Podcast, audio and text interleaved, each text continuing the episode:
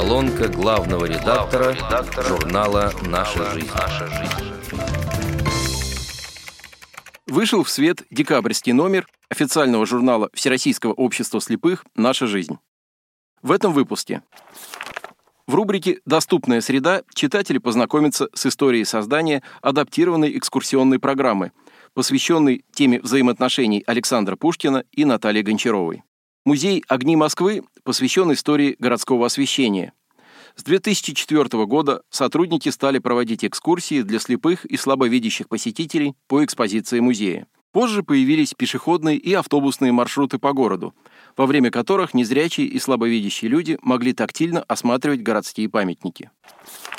Рубрика «Интересно и полезно» повествует о событиях, проходившего в Москве молодежного форума ВОЗ. В середине октября прошел 17-й форум работников интеллектуального труда, молодых специалистов и студентов по вопросам трудоустройства и интеграции инвалидов в общество, собравший более 50 незрячих представителей столичного региона.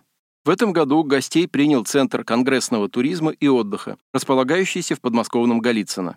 Учредителем форума выступила Московская городская организация ВОЗ при поддержке Департамента труда и социальной защиты населения Москвы.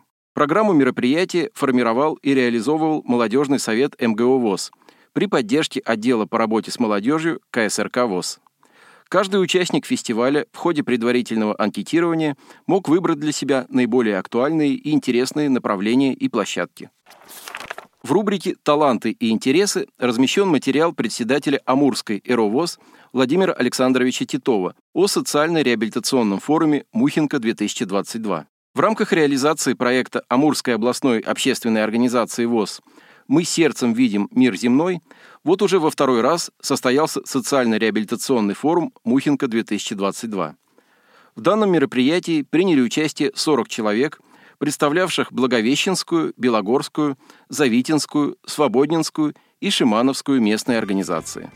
Читатели найдут также интересные публикации в постоянных рубриках журнала «Знаменитые слепые», «Реабилитация по существу», «Хозяйствовать по-хозяйски», «Активный возраст», «Библиотечная мозаика», социальный туризм, спорт и других.